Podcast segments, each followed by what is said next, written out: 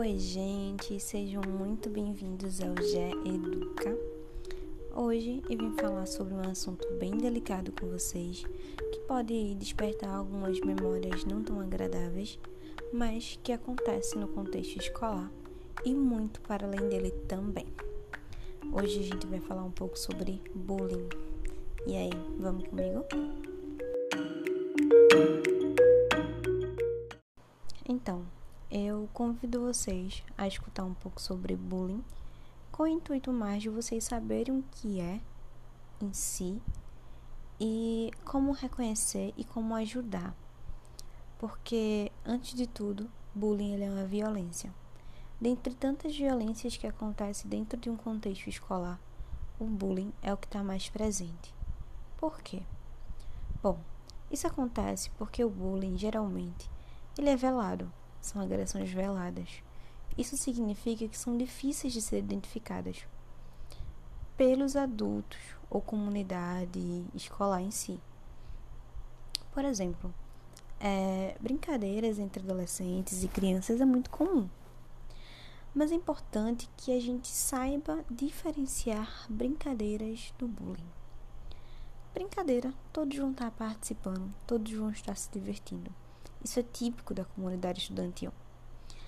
Mas, quando a gente percebe que há uma intimidação de alguns para com os outros, uma certa agressão, alguma agressividade para com o outro, ou até mesmo apelidos que você percebe que deixa o outro chateado, é, insultos, entre outras coisas.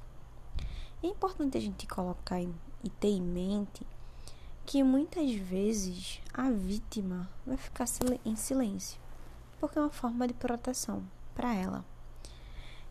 No bullying há várias formas da vítima se comunicar com alguém, mas geralmente elas escolhem um silêncio, e isso agride mais, porque o bullying ele mexe com a autoestima, ele mexe com a insegurança, ele mexe com a confiança e mas antes, deixa eu contextualizar para vocês. Bullying aqui no Brasil é algo muito recente. Não que acontece, porque violência dentro de ambiente sempre aconteceu. Mas estudos sobre o bullying é algo recente. Então, por exemplo, dentro do ambiente escolar, ainda é difícil que ah, os profissionais de educação tenham uma sensibilidade nesse olhar ao bullying. Adultos associam algumas brincadeiras a apenas brincadeiras, típicos de crianças e adolescentes. E não percebem quando está tendo alguma agressão. Isso é, faz com que essas crianças, a denunciarem, é, sejam silenciadas porque o adulto não acredita. O bullying ele vem da de de um significado de uma palavra em inglês, bully, que significa valentão. Um, dos significados é valentão.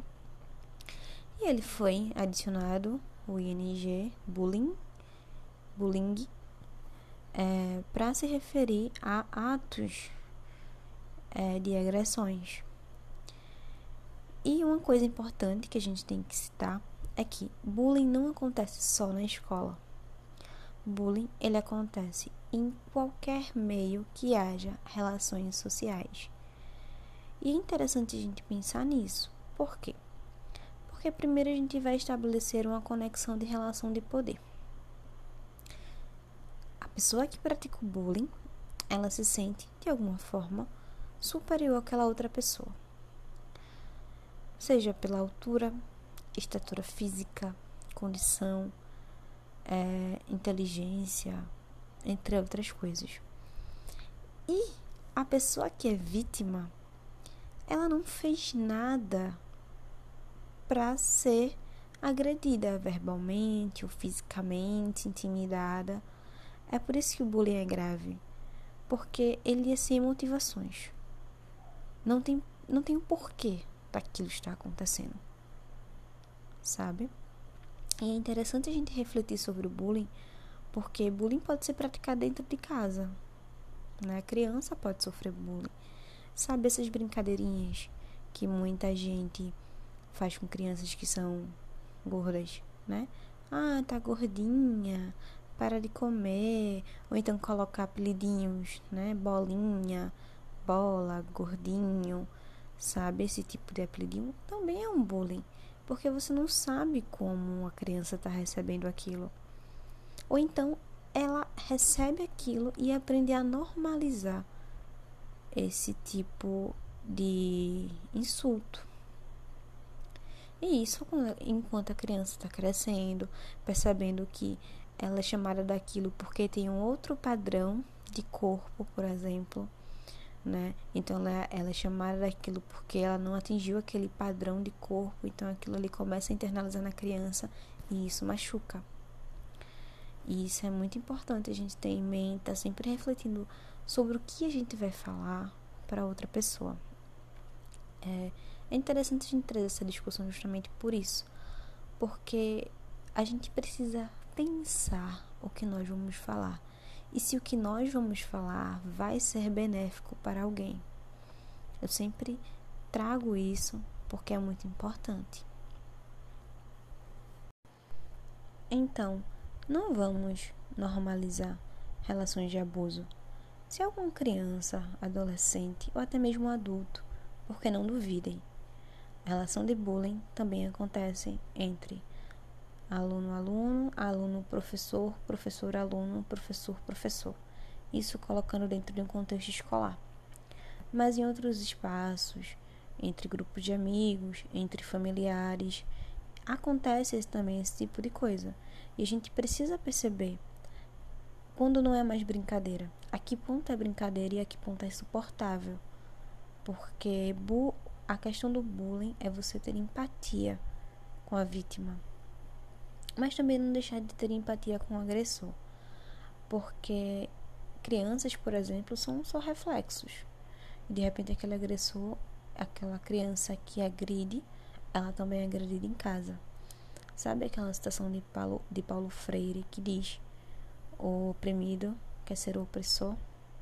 Porque dentro de nós, nós, todos nós temos isso. Temos o opressor dentro de nós quando nós somos oprimidos.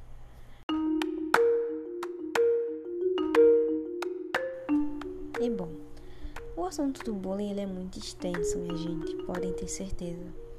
Há tipos de vítima de bullying, há tipos de agressores de bullying, há diferença entre meninos que são agressores e meninas que são agressores. E a, a própria relação do adulto tem outras questões que entram dentro desse debate mas aqui é interessante a gente sempre tá pensando nisso.